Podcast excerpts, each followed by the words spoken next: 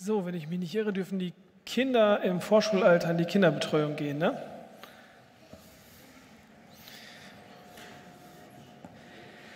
So.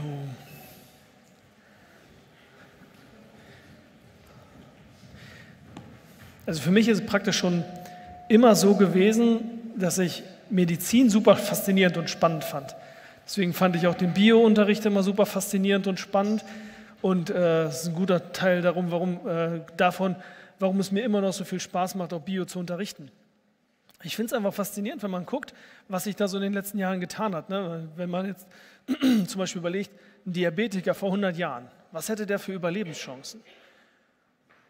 Und heutzutage bei manchen Leuten merkst du gar nicht, weißt du gar nicht, dass sie Diabetiker sind. Ne? Man weiß, wie es funktioniert, man weiß, was man dagegen machen kann. Man kann in diesen Regelkreislauf für den Zuckerhaushalt eingreifen und das regulieren.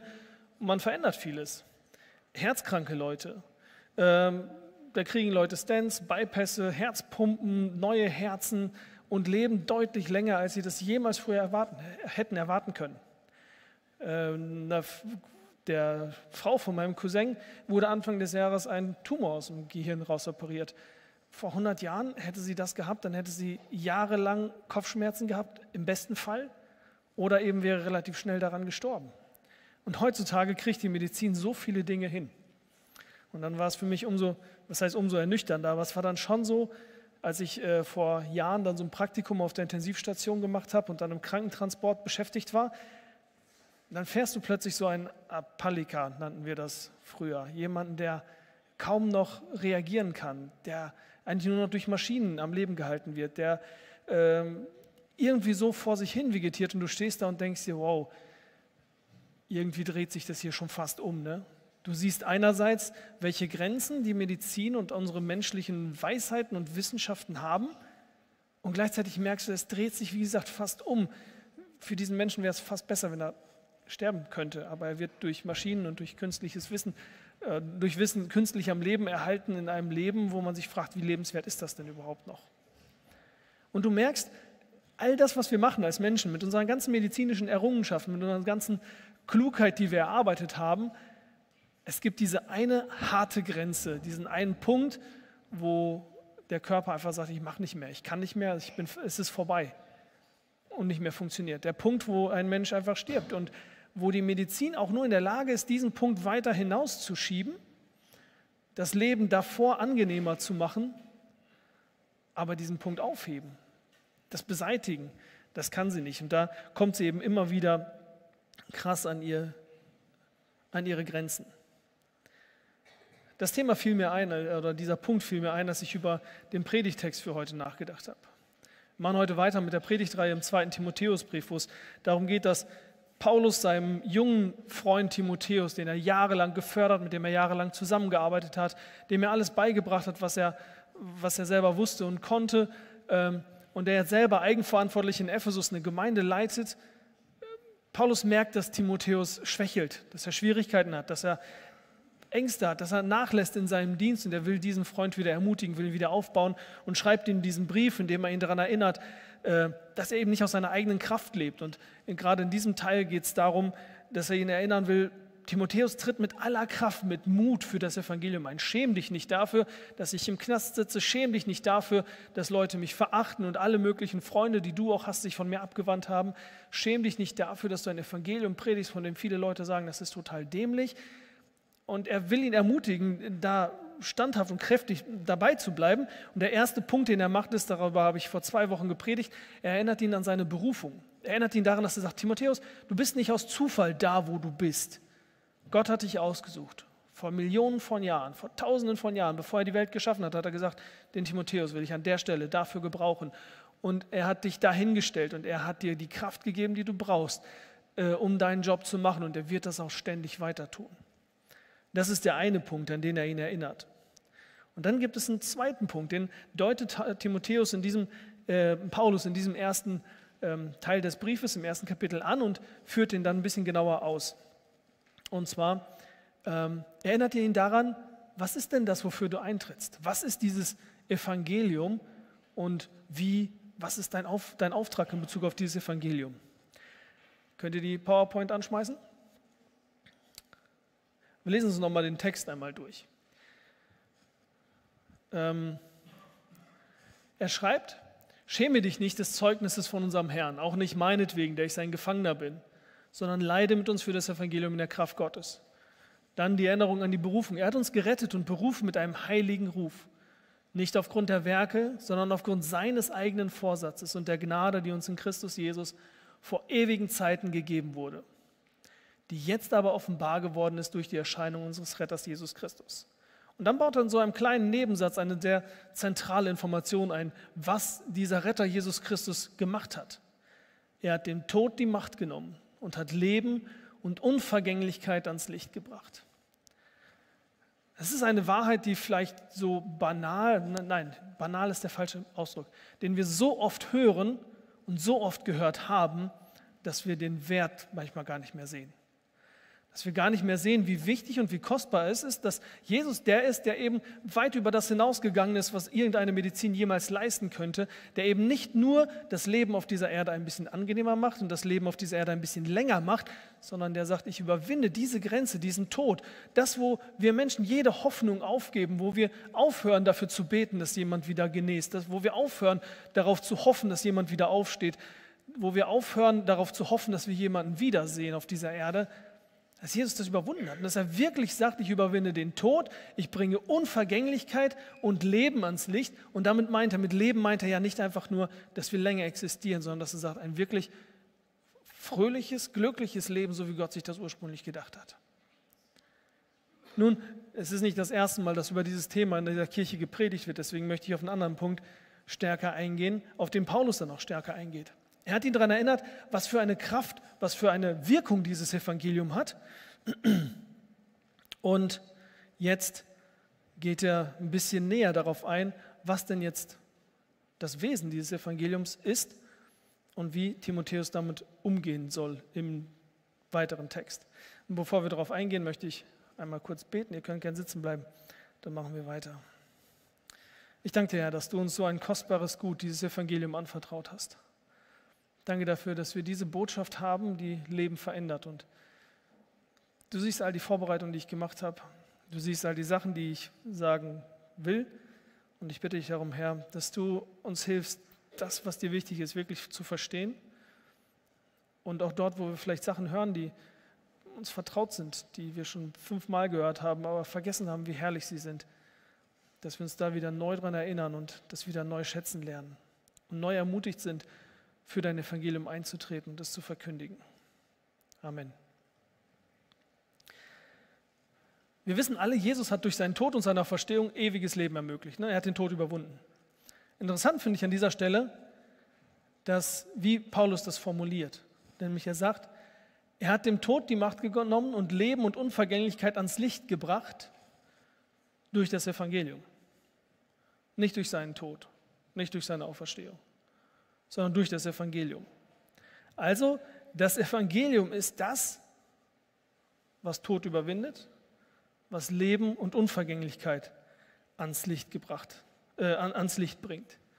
Jesu Tod hat das ermöglicht. Das Evangelium ist das, was es überhaupt für mich erstmal äh, greifbar macht, anwendbar macht, was dafür sorgt, dass es für mich gilt. Und deswegen spricht Paulus dann davon, dass er sagt, ich bin überzeugt, dass er mächtig ist, das mir anvertraute Gut dieses Evangelium auch zu bewahren.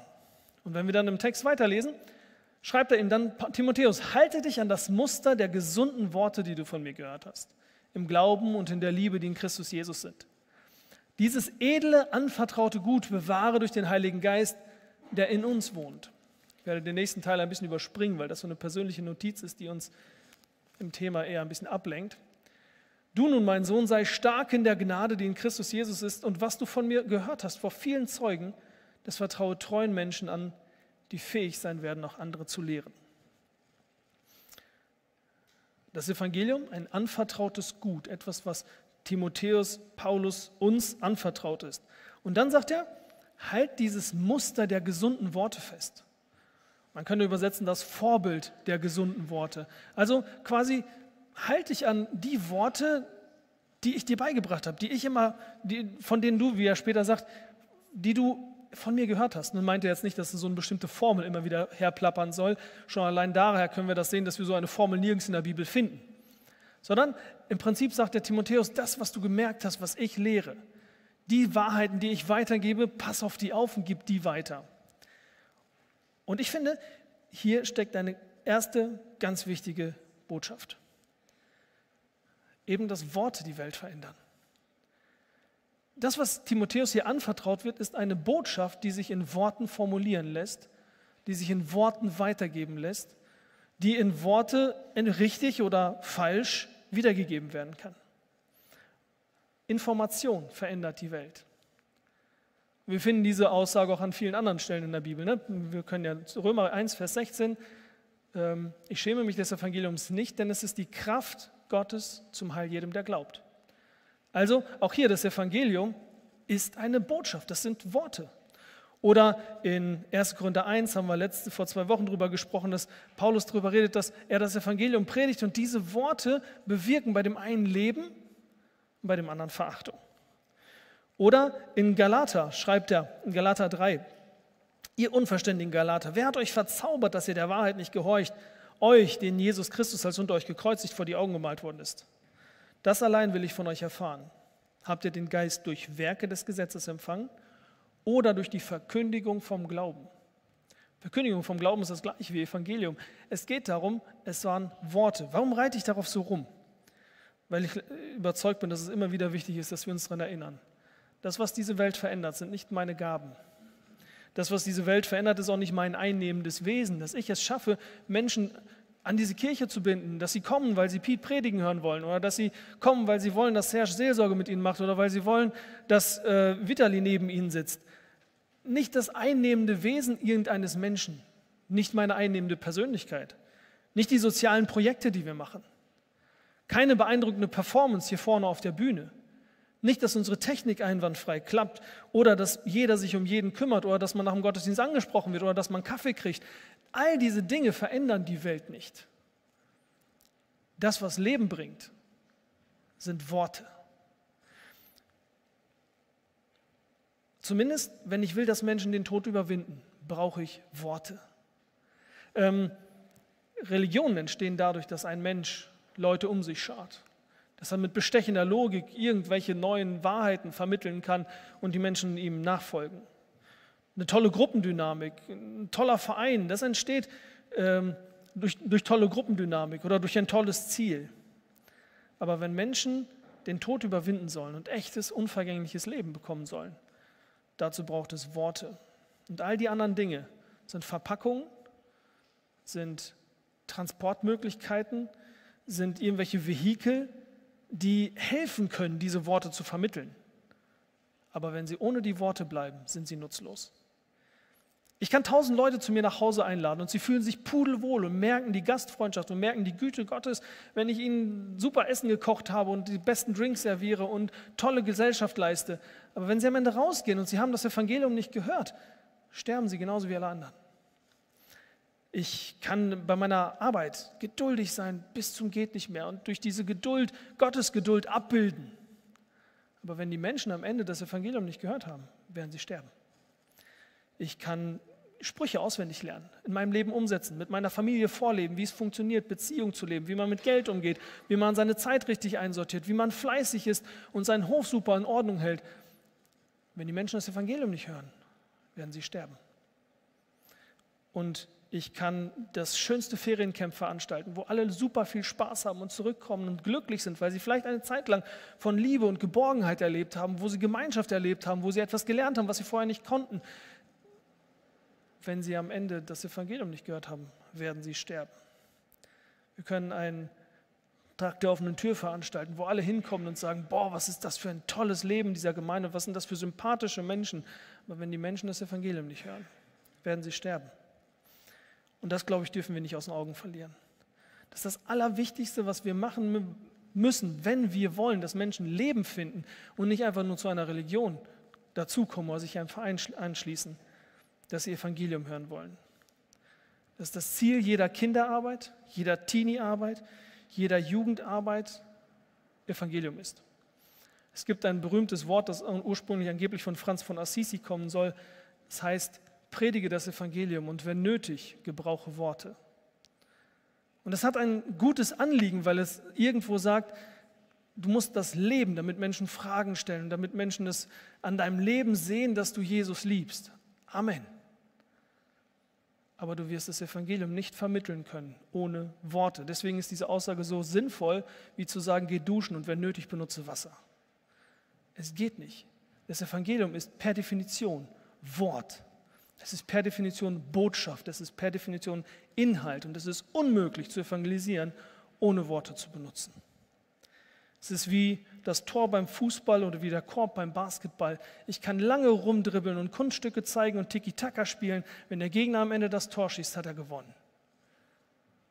Und genauso ist das in dieser Sache. Wenn ich will, dass Menschen eine lebensveränderte, wenn, wenn, wenn das Leben von Menschen verändert wird und sie ewiges Leben haben, brauche ich Worte. Und das ist, glaube ich, extrem wichtig. Es ist extrem wichtig für mein persönliches Leben, habe ich gemerkt. Denn wovon erwarte ich, dass die Menschen in meinem Umfeld Evangelium verstehen?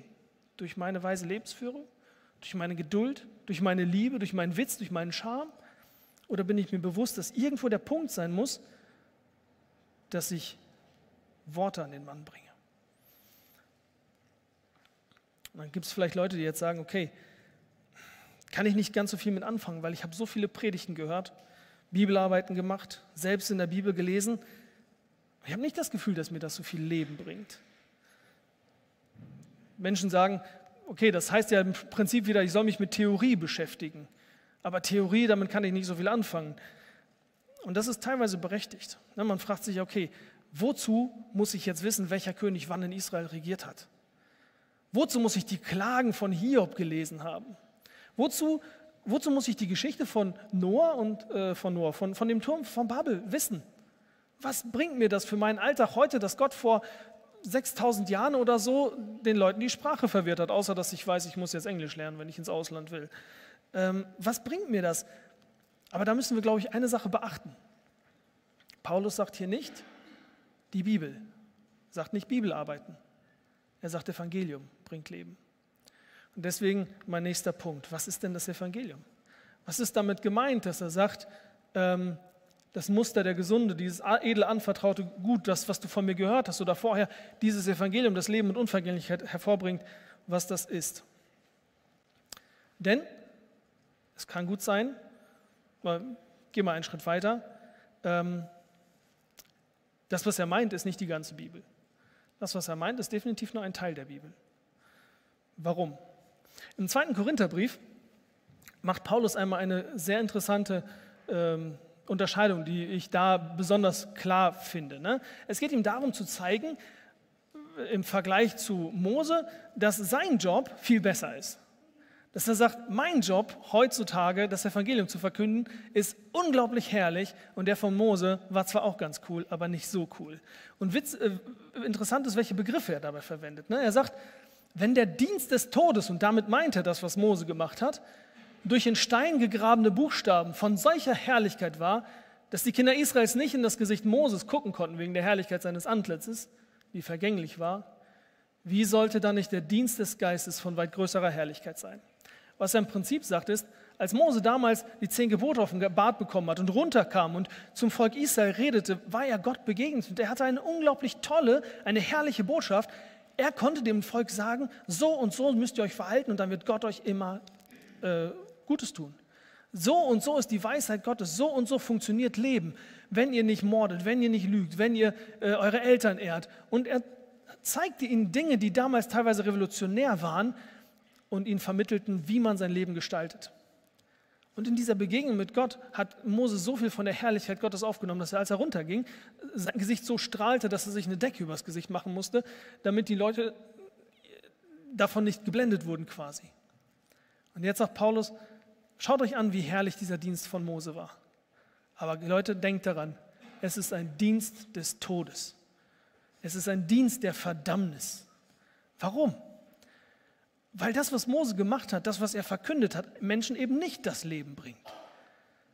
Weil das, was Mose verkündet hat, nur dazu diente, dass Menschen merkten, wie sehr sie versagen. Und im Volk von Israel hat es dazu geführt, dass es von Gott weit weggerannt ist. Das Gesetz, das Mose offenbart hat, auch wenn es uns zeigt, wie Gottes Heiligkeit und Herrlichkeit ist, treibt den natürlichen Menschen nur von Gott weg. Und deswegen kommt Paulus und sagt, das, was Mose gemacht hat, war Dienst der Verdammnis. Wenn ich jetzt das Evangelium verkündige, das ist Dienst der Herrlichkeit, das ist das, worum es eigentlich geht. Das ist das, wo Engel jahrelang versucht haben zu verstehen, was, was das sein wird, weil sie es nicht begreifen konnten. Und die erste logische Schlussfolgerung daraus ist, ich kann die fünf Bücher Mose erzählen, ich kann das Alte Testament erzählen. Und das, was es bewirkt beim Menschen, ist nicht, dass sie leben, sondern dass sie sterben. Und wer schon einmal auf einem Verwandtschaftstreffen oder unter Freunden oder in bestimmten christlichen Kreisen war, wo man das Gefühl hat, die Menschen haben das Evangelium nicht verstanden und sie leben ein gezwungenes, erpresstes Leben voller Angst, der weiß, was damit gemeint ist. Ich kann die Bibel und die Lehren der Bibel auf eine Art vermitteln, die die Menschen, die mir zuhören, töten und die, die Menschen, den Menschen nicht das Leben vermitteln, sondern den Tod. Deswegen ist unsere Aufgabe und das, wo die Verheißung drauf liegt, nicht einfach nur die ganze Bibel irgendwie zu lehren, sondern das, was Paulus sagt, ist, wir haben das Evangelium als eine Botschaft, die ganz spezifisch in der Lage ist, Leben hervorzubringen, im Unterschied zu vielen anderen Dingen. Was genau ist jetzt das Evangelium? Wenn wir den Begriff alleine in der Bibel angucken, ähm, es wird ein bisschen dauern, bis man das zurechtsortiert hat, weil der nicht wie so ein technischer Begriff ganz knallhart immer nur für eine bestimmte Sache benutzt wird. Ganz grob gesagt bedeutet Evangelium erstmal gute Nachricht. Ähm, zum Beispiel wird der Begriff benutzt, als die Perser früher Griechenland an, äh, angegriffen haben mit einem riesigen Heer, mit Millionen von Soldaten und die Griechen mit einer kleinen Minderheit versucht haben, dagegen zu halten.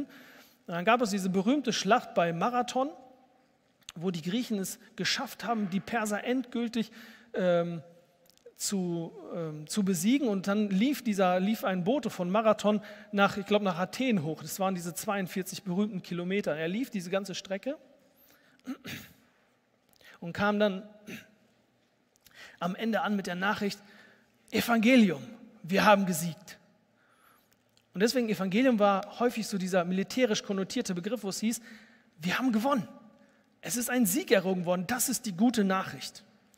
Und ähnlich finden wir das im Alten Testament, wenn davon die Rede ist in Jesaja. Wie lieblich sind auf den Bergen die Füße des Freudenboten, der Frieden verkündigt, der gute Botschaft, das wird dann mit Evangelium übersetzt, bringt, der das Heil verkündigt, der zu Zion sagt, dein Gott herrscht als König.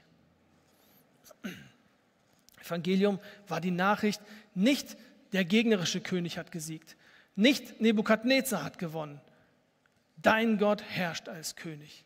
Das war die gute Nachricht eine Friedensbotschaft. Und das ist das Erste. Das Evangelium ist erstmal kein guter Rat.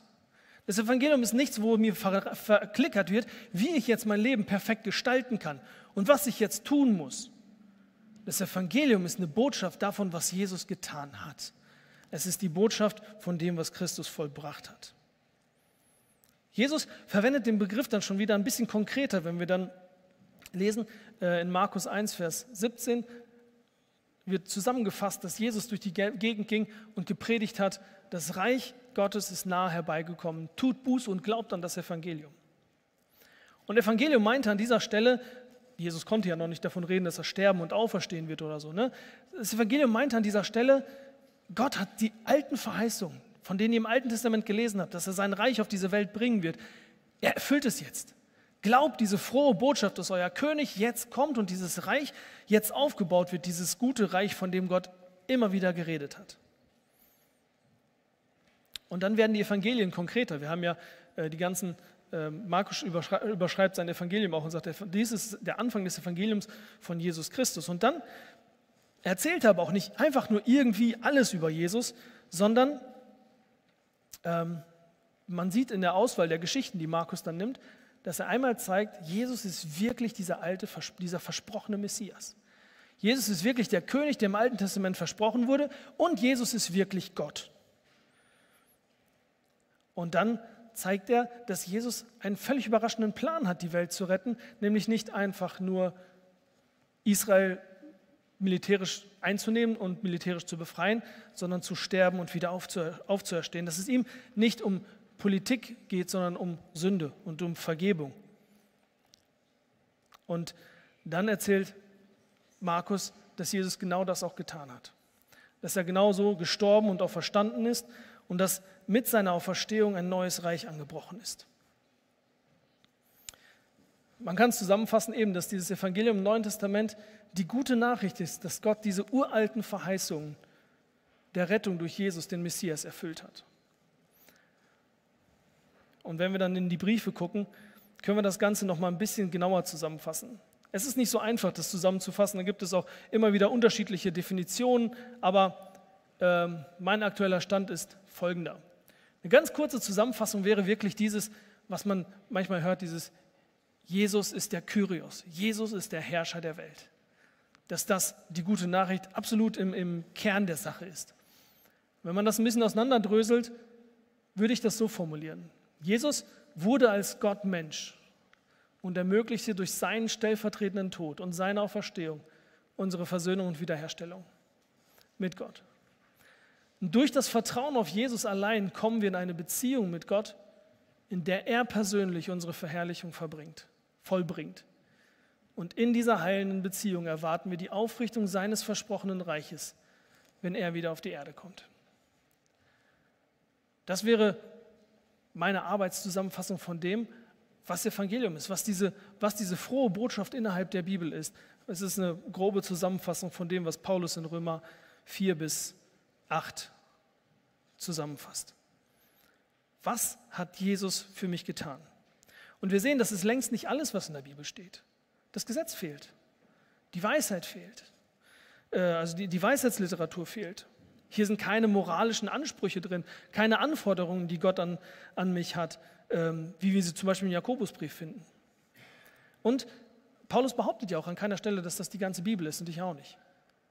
Es ist der Teil der Bibel, der Leben und Unvergänglichkeit bringt. Es ist der Teil, der da sein muss, damit wir leben können. Luther unterschied schon sehr streng zwischen dem Gesetz und Evangelium. Er sagte, niemand darf sich einen Theologen nennen, der das Gesetz und das Evangelium nicht ganz klar unterscheiden kann. Und er sagte, das Evangelium oder das Gesetz ist all das, wo ein Anspruch an uns Menschen formuliert wird, wo gezeigt wird, was Gott von uns möchte. Die zehn Gebote, ähm, der Rest des Alten Testamentes, die Propheten, aber auch die Bergpredigt oder das vorbildliche Leben von Jesus. Es ist eigentlich reines Gesetz, weil es uns zeigt, was Gott von uns will, aber uns nicht die Lösung gibt, wie wir das hinkriegen können. Und dann kommt das Evangelium auf der einen anderen Seite, das uns zeigt, dass Gott alles schon für uns gemacht und vollbracht hat und dass er alles getan hat, was wir nicht tun könnten und das uns zeigt, wie Gott das Ganze gelöst hat. Beide Worte sind unglaublich wichtig. Auch die anderen Worte in der Bibel sind unglaublich wichtig, aber sie kriegen alle ihren richtigen Platz erst durch das Evangelium. Und sie kriegen alle erst durch das Evangelium ihre richtige Bedeutung. Tim Keller hat das so illustriert, er sagte, wenn du ein Orchester hast und das spielen soll, du hast da deine Geigen und deine Flöten und deinen Kontrabass und deine Pauken und äh, Oboen und sonst noch was alles, dann stimmt man diese Instrumente auch nicht so, dass quasi eins sich am anderen, so ne, erstmal die Geigen und dann geben die Geigen den Ton an den Kontrabass weiter und dann der Kontrabass an die Flöten, sondern alle nehmen ihren Ton zentral von einem Punkt vom Dirigenten, nehmen sich das eine A und stimmen danach ihre, ihre Instrumente. Weil sonst hat man so einen stille Posteffekt, dass sich immer kleine Veränderungen anschleichen, am Ende hast du was ganz anderes, als du am Anfang hattest. Und so ist das Evangelium für all die anderen Teile der Bibel, für die Wissenschaft, dieser zentrale Punkt, an dem sich immer wieder alles ausrichten muss. Dieser zentrale Punkt, von dem alles andere erst seine richtige Bedeutung bekommt. Und weist allen anderen Elementen seinen Platz zu. Wenn wir das nicht richtig unterscheiden können, das Evangelium und das Gesetz. Wenn wir nicht richtig sehen können, was es genau ist, was das Leben bringt, dann kann es sehr schnell passieren, dass ich mit meiner Bibelarbeit die Menschen, die mir zuhören, umbringe und nicht Leben fördere. Dass ich mit meiner Erziehung, mit meiner Antwort auf die Fragen meiner Kinder dafür sorge, dass sie eher in die Verzweiflung gestürzt werden, als darin, dass sie Gott wirklich nachfolgen wollen und auch da irgendwie Leben sehen. Nehmen wir nun mal ein Beispiel. Diese Idee, dass ich den Menschen allein durch das Vorleben das Evangelium vermitteln kann. Eigentlich ist das Vorleben eine reine Gesetzespredigt, oder? Wenn Sie an mir sehen, wie toll ich mein Leben gestalte und wie super ich alles hinkriege und wie geduldig und liebevoll ich bin, wenn sie ehrlich sind und sie das alles nicht sind, äh, was soll die Lösung präsentieren, wo sie dann merken, dass sie versagt haben? Und wie sollen sie von selbst darauf kommen? Die Bibel lehrt uns, dass das Evangelium etwas ist, was die Engel noch nicht mal begriffen haben und wo sie versucht haben, da reinzugucken und sie haben es nicht verstanden. Und da soll ein einfacher, normaler Mensch darauf kommen, dass die Lösung darin liegt, dass man an Jesus glaubt und ihm vertraut und dass er dann alles macht. Keine Religion dieser Welt ist auf diese Idee gekommen. Wie soll ein Mensch, wenn ich ihm das nicht erzähle, wenn ich ihm das nicht erkläre, darauf kommen? Und deswegen bewirkt diese Idee, durch Vorleben zu evangelisieren, das glatte Gegenteil von dem, was man will. Man stürzt die Menschen nur in Verzweiflung und gibt ihnen gar kein Leben. Und ich denke, das ist immer ein zentrales Problem der Kirche gewesen. Dass sie sich mehr darauf konzentriert hat, eine bestimmte Moral vorzuleben und vorzugeben, als den Menschen die Lösung zu bieten, wie sie ihre Sünde überwinden können. Oder nehmen wir die Frage, jemand kommt zu dir und fragt dich, warum sollte ich mit dieser Sünde brechen? Warum sollte ich heilig leben? Dann ist eine häufige Antwort unter Christen, dass sie sagen, Jesus hat alles für dich getan und hat dich gerettet. Jetzt musst du aus Dankbarkeit deinen Teil tun, damit du da, da, in der Heiligung. Das ist ein brutaler Mix von Gesetz und Evangelium, was das Evangelium wieder zum Gesetz macht. Wo ich dann eigentlich und durch die Hintertür eigentlich nur eine neue Anforderung stelle und sage, so, Jesus hat dir eine quasi neue Chance gegeben und jetzt musst du alles tun, was du kannst, um dem gerecht zu werden. Und wieder stehe ich als Mensch vor einer Hürde und vor einer Last, die ich alleine nicht tragen kann und im Widerspruch zum Evangelium. Denn das Evangelium sagt, dass Jesus alles für mich getan hat und weiter tun wird. Und die Heiligung ist nicht der Teil von mir, der noch fehlt. Die Heiligung ist die Art und Weise, wie Gott mich verherrlicht und wie Gott mich umgestaltet und wie er diese Rettung in meinem Leben wirksam macht. Und das ist ein Riesenunterschied, ob ich diese Anforderung, diese Heiligung als ein, eine neue Last sehe, die Gott mir auferlegt, eine neue Chance, mich zu bewähren, oder als ein Geschenk, das er mir gibt, ähm, für diese Erneuerung, die er mir schon geschenkt hat. Das Evangelium muss klar von allen anderen Schriften, von allen anderen Teilen der Bibel auch unterschieden werden. Wir müssen das Evangelium durch und durch kennen, ähm, um wirklich, ja, um es bewahren zu können und ähm, um aus unserer Bibelarbeit keine Todesbotschaft zu machen. Also, das Evangelium ist eine Botschaft, es ist Information in Worte gefasst.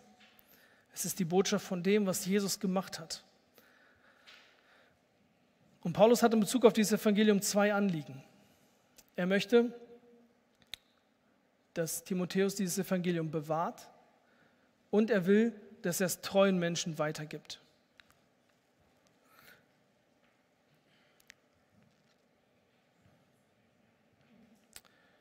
Wir haben gerade schon ein bisschen angedeutet, wovor das Evangelium bewahrt werden muss oder warum es überhaupt bewahrt werden muss. Wenn wir, schon allein, wenn wir das Neue Testament grob durchscannen, sehen wir, an wie vielen Stellen das Evangelium angegriffen wird. Im Galaterbrief, da war einfach die Herausforderung, dass Leute kamen und sagten, hey, ähm, Glauben allein reicht nicht, du musst, dir noch, musst dich noch beschneiden lassen. Ein kleiner Schnitt, drei Tage Schmerz ist doch nicht so das Problem. Paulus geht absolut durch die Decke und sagt, wenn ihr das macht, habt ihr das Evangelium über, über Bord geschmissen. Im Jakobusbrief haben wir auf der anderen Seite das Problem, dass die Leute sagten, ja, Gebote Gottes ist vielleicht nicht ganz so wichtig. Und Jakobus muss ihnen erklären, dass der Glaube durchaus Werke als Früchte hat. Aber wie kriege ich diese beiden Sachen sauber voreinander?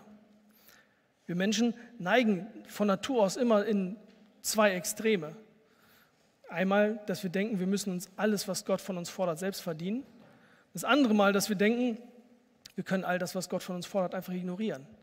Das Evangelium zeigt uns einen Mittelweg, wo wir in der Kraft Gottes das, was Gott von uns fordert, lieben und auch schaffen umzusetzen. Aber das ist nichts, wo der Mensch von Natur aus drauf kommt. Und dann gibt es viele weitere Gefährdungen des Evangeliums. Im Kolosserbrief geht es Paulus darum, dass er zum Beispiel diesen einen Punkt, nur durch das Vertrauen auf Jesus kommen wir in Beziehung zu Gott. Das wird angegriffen, weil die Kolosser, da gab es Leute, die lehrten, ja, du Du solltest noch ein paar Engel verehren. Dieses oder jenes Ritual musst du noch durchführen. Diesen oder jenen Feiertag, den musst du noch einhalten. Nur allein Jesus mh, hm, reicht nicht ganz. Im Johannesbrief, da haben wir das Problem, dass Leute kamen und sagten, Jesus wurde nicht als Gott Mensch. Gott kann nicht Mensch werden. Und Johannes sagt, mit so jemandem solltet ihr gar nicht reden. Der untergräbt das Evangelium so massiv, dass ihr so etwas auf keinen Fall in eurer Mitte dulden könnt. Im Hebräerbrief, da dachten die Leute sich, okay, wir haben das Alte Testament, wir haben diese ganzen alttestamentlichen Vorschriften. Vielleicht ist es eine bessere Idee, wir halten uns daran. Das ist schon älter, Jesus ist ein ziemlich neues, junges Phänomen und der ganze Hebräerbrief ist ein Plädoyer dafür zu sagen, auf keinen Fall dürft ihr euch einfach an diese Sachen aus dem Alten Testament halten. Die sind abgelaufen und wenn ihr das jetzt noch haltet, was vor 100 Jahren noch gut war, habt ihr Jesus verworfen. Warum diese Beispiele? Sie zeigen einfach nur, dass das Evangelium unter Dauerbeschuss ist. Und zwar von allen möglichen Seiten. Und die Lösung ist nicht zu sagen, oh, das ist die Gefahr. Ähm, alle Leute, die das Evangelium bedrohen, die versuchen mir einzureden, dass ich Gebote halten soll. Ist zu einfach. Auch die Gottheit Jesus zu hinterfragen, gefährdet das Evangelium. Auch zu sagen, dass ich die Gebote Gottes überhaupt nicht befolgen muss, gefährdet das Evangelium. Es ist komplizierter. Und deswegen betont Paulus einerseits ausdrücklich, dass wir, dieses, dass wir das Evangelium bewahren müssen. Wir müssen darauf aufpassen und gleichzeitig, dass wir das nicht aus eigener Kraft können, sondern dass wir es eben nur in der Gnade Gottes und durch den Heiligen Geist können. Und das Zweite, Paulus betont, dass wir dieses Evangelium weitergeben müssen. Und zwar an Menschen, die treu sind und an Menschen, die fähig sind. Treu, weil es eben darum geht, eine Wahrheit, die umkämpft ist, die teilweise verachtet ist, zu bewahren. Und wo es nicht einfach ist, die zu bewahren. Ähm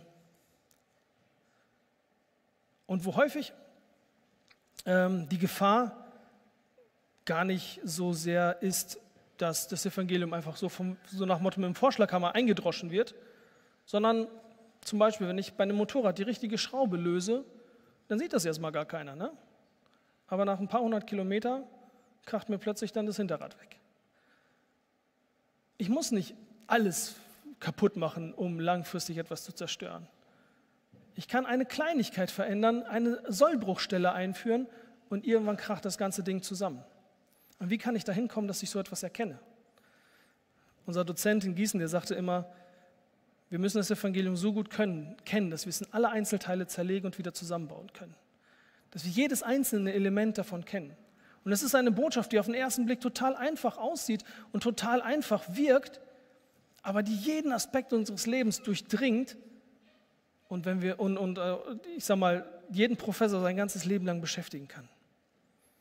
Und deswegen muss das Evangelium gelernt werden. Ich muss lernen, was es bedeutet. Ich muss die einzelnen Elemente lernen. Das bedeutet, vertraue es treuen Menschen ein, die fähig sein werden, auch andere zu lehren. Es ist nichts, was uns von Natur aus zufliegt. Es ist auch nichts, was wir verstanden haben, sobald der Heilige Geist in uns ist, sondern etwas, was wir lernen müssen.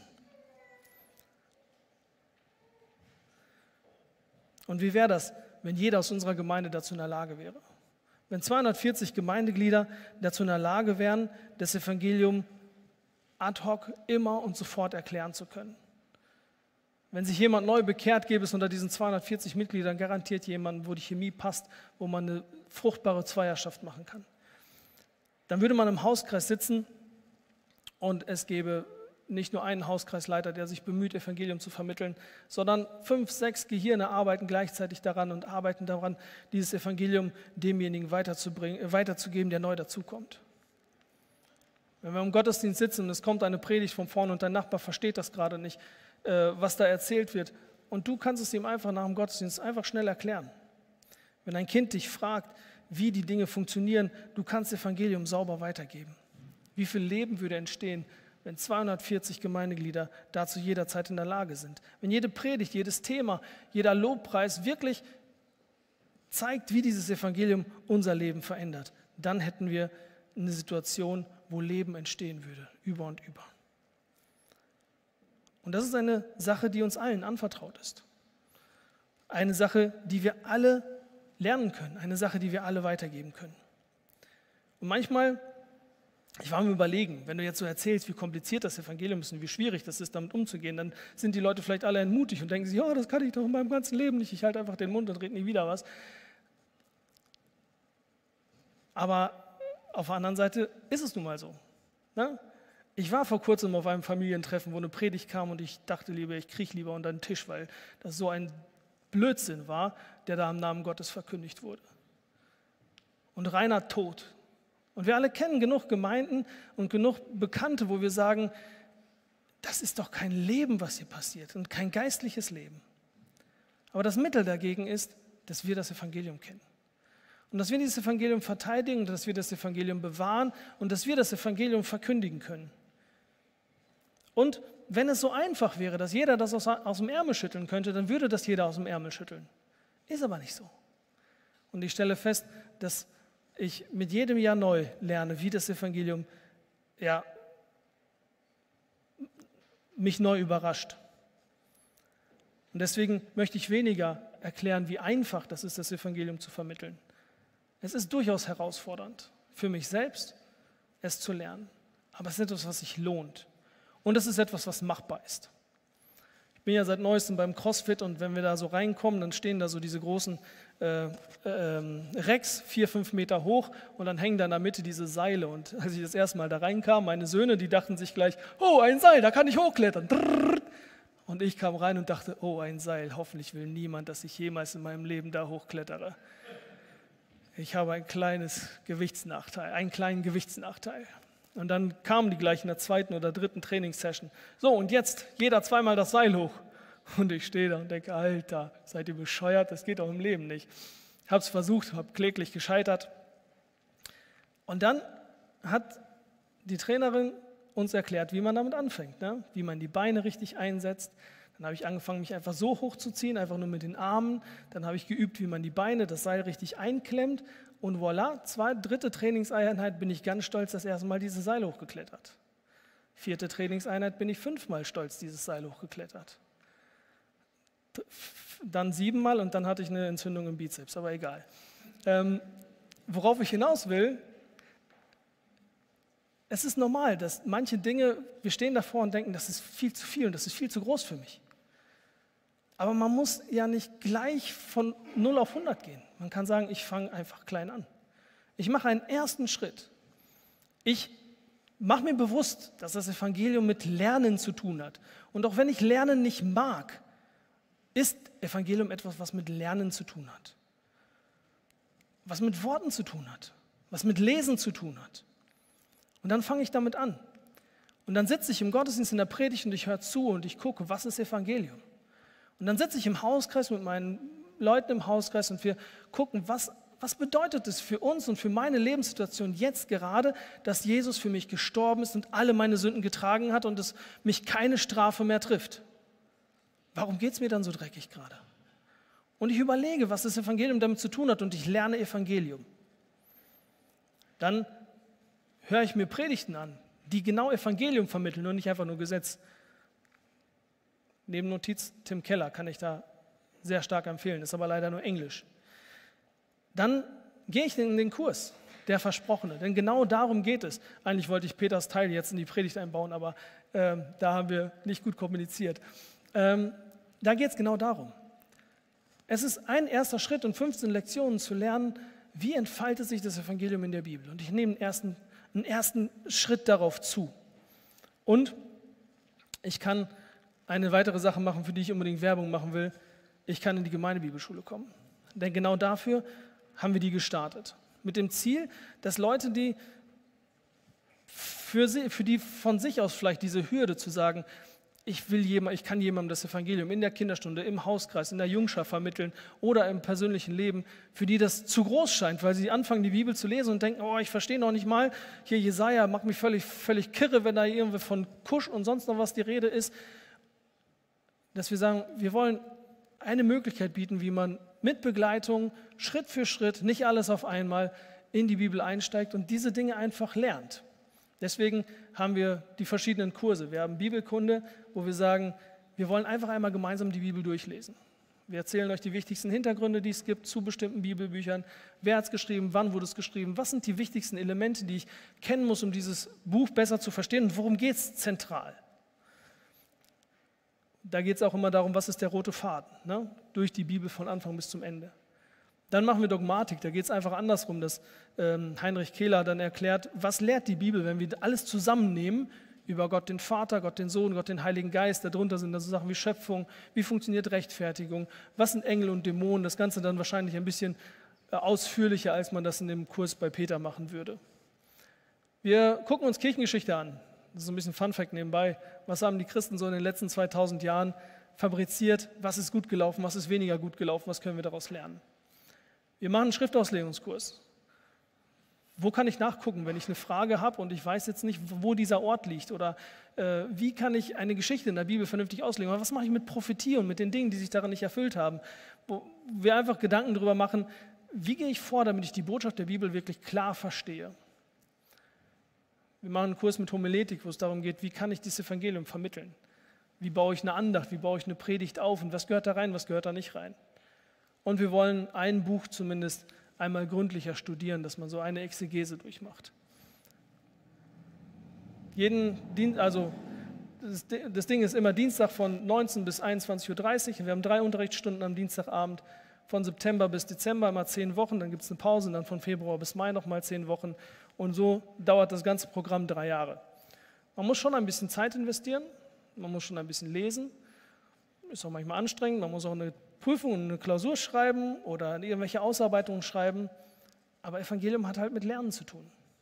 Und natürlich bringt es mir nichts, wenn ich das Ganze im Kopf auswendig lerne. Ich muss es glauben, ich muss es leben, aber es fängt mit Lernen an. Ich muss es erstmal lernen. Und vielleicht ist das gerade der Weg, der für dich dran ist, zu sagen, hey, ich gehe in den Kurs zu Peter, ich fange an und lerne das Evangelium ein bisschen besser kennen. Oder ich melde mich bei der Gemeindebibelschule an und ich lerne das Evangelium besser kennen. Mit dem Ziel, und davon bin ich überzeugt, dass die besten Programme, die wir machen, die besten Spaßaktionen, die wir veranstalten, sie werden niemals so viel bringen, wie wenn 240 Leute in unserer Gemeinde wissen, was das Evangelium ist und es ihrem Nachbarn erklären können. Amen.